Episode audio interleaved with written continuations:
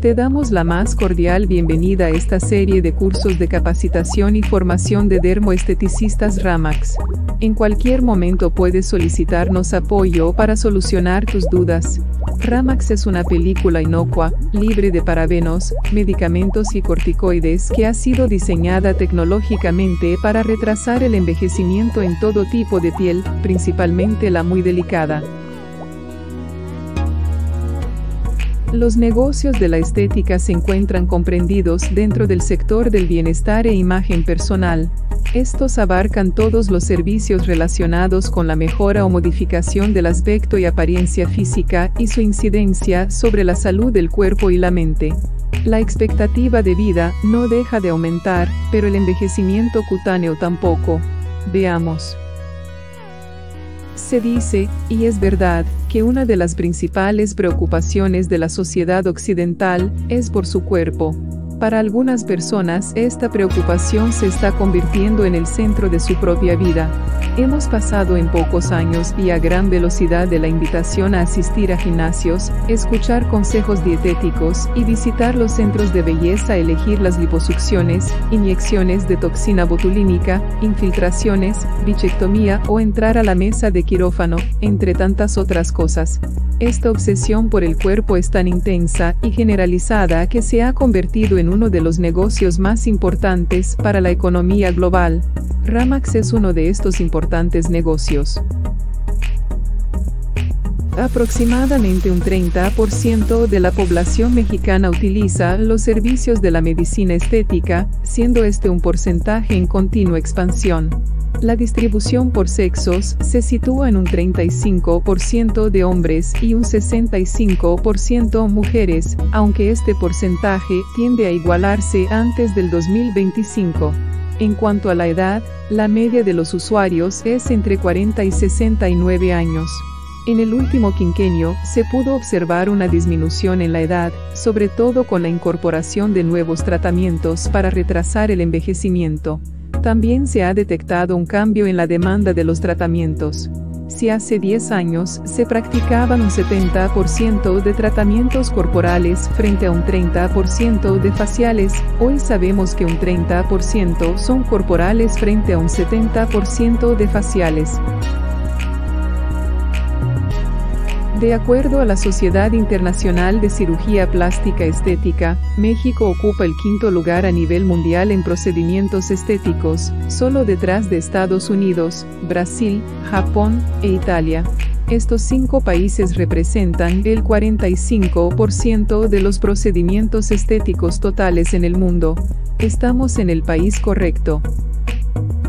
La sociedad, primordialmente a través de la publicidad y la moda, dicta e impone un ideal de belleza que consiste esencialmente en mantenerse joven y sin ninguna arruga, además de ser delgado para poder meter el cuerpo en la talla más pequeña. Parecería que para lograr éxito, todo el mundo necesita verse joven y tener un cuerpo perfecto.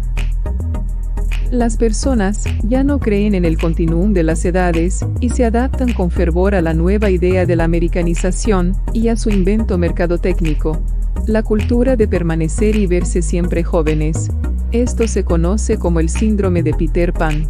Por eso buscan incansablemente a una Wendy que les ayude a verse jóvenes por siempre. El envejecimiento cutáneo es un proceso biológico complejo y progresivo. Está condicionado por determinantes genéticos individuales, factores nutricionales y diversas agresiones ambientales, muchas de ellas influenciadas por la actividad laboral y o diferentes estilos de vida. En Ramax definimos dos tipos. El envejecimiento cronológico, intrínseco, y el fotoenvejecimiento, extrínseco. El envejecimiento cronológico está determinado genéticamente, afecta la piel y a todos los demás órganos a través de un deterioro tisular lento y reversible.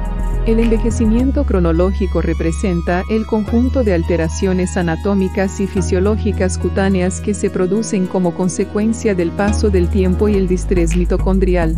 Se trata de un proceso celular individual que altera los tejidos progresivamente, induciendo un fenotipo, rasgos observables, que se caracterizan por A. Pérdida gradual de la pigmentación. B. Desecamiento. C. Atrofia de la epidermis y alteraciones del tejido conectivo dérmico. D. Disminución importante del tejido celular subcutáneo. E. Arrugas finas que tienden a mejorar al estirar la piel. F. Pérdida de elasticidad cutánea, particularmente en el periodo postmenopausia en la mujer. Pliegues de expresión más marcados con caída gravitacional de los tejidos. H. Una reducción significativa del tamaño de los capilares de la dermis superficial. I. Algunas neoformaciones benignas como queratosis seborreicas y angiomas rubí. J. Reabsorción ósea gradual de los huesos de la cara en edades avanzadas, lo que acentúa la pérdida del óvalo facial juvenil. La queratosis seborreica es una neoplasia epidérmica benigna que afecta a personas mayores de 40 años y que regularmente aumenta con la edad. Debes saber que Ramax es un apoyo para su contención y eventualmente para su desaparición. El angioma rubí es una lesión superficial de color rojizo formada por pequeños vasos sanguíneos agrupados, también es conocida como hemangioma. Ahora nos referiremos al fotoenvejecimiento. Es, sin lugar a dudas, la fotodermatosis más frecuente ya que representa la demostración clínica que el daño por radiación ultravioleta, UVB y UVA, es acumulativo, el fotoenvejecimiento se manifiesta por modificaciones funcionales y estructurales en zonas expuestas como la cara, cuello, orejas, escote, antebrazos, dorso de manos y piernas así como en el cuero cabelludo en los calvos.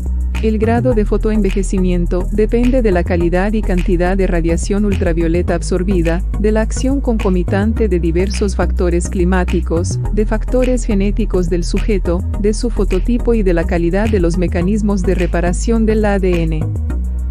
Cuando existe fotoenvejecimiento, Aparecen discromías o alteraciones blancuzcas, amarillentas y pardas, desecamiento progresivo, pérdida de la tersura cutánea, laxitud, atrofia epidérmica y dérmica variable asociadas a cambios cual y cuantitativos de la dermis.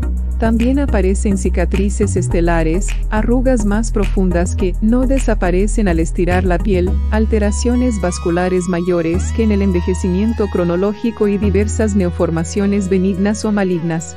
El fotoenvejecimiento presenta reacciones de fototoxicidad por la aplicación de medicamentos y radiaciones infrarrojas terapéuticas.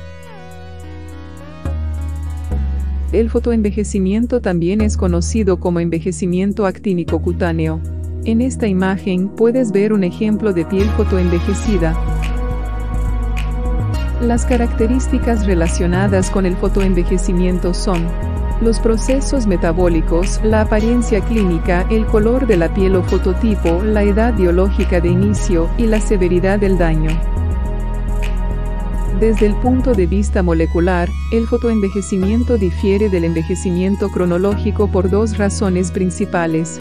1. La acumulación de un mayor número de mutaciones genéticas que aumenta la posibilidad de tener tumoraciones. 2. La señal celular inducida por radiación ultravioleta, misma que provoca una acción proinflamatoria que estimula la degradación de la matriz de colágeno. En este primer módulo hemos compartido contigo una importante información introductoria. Atentamente te pedimos contestes las preguntas que tu mentor te hará sobre este material y, si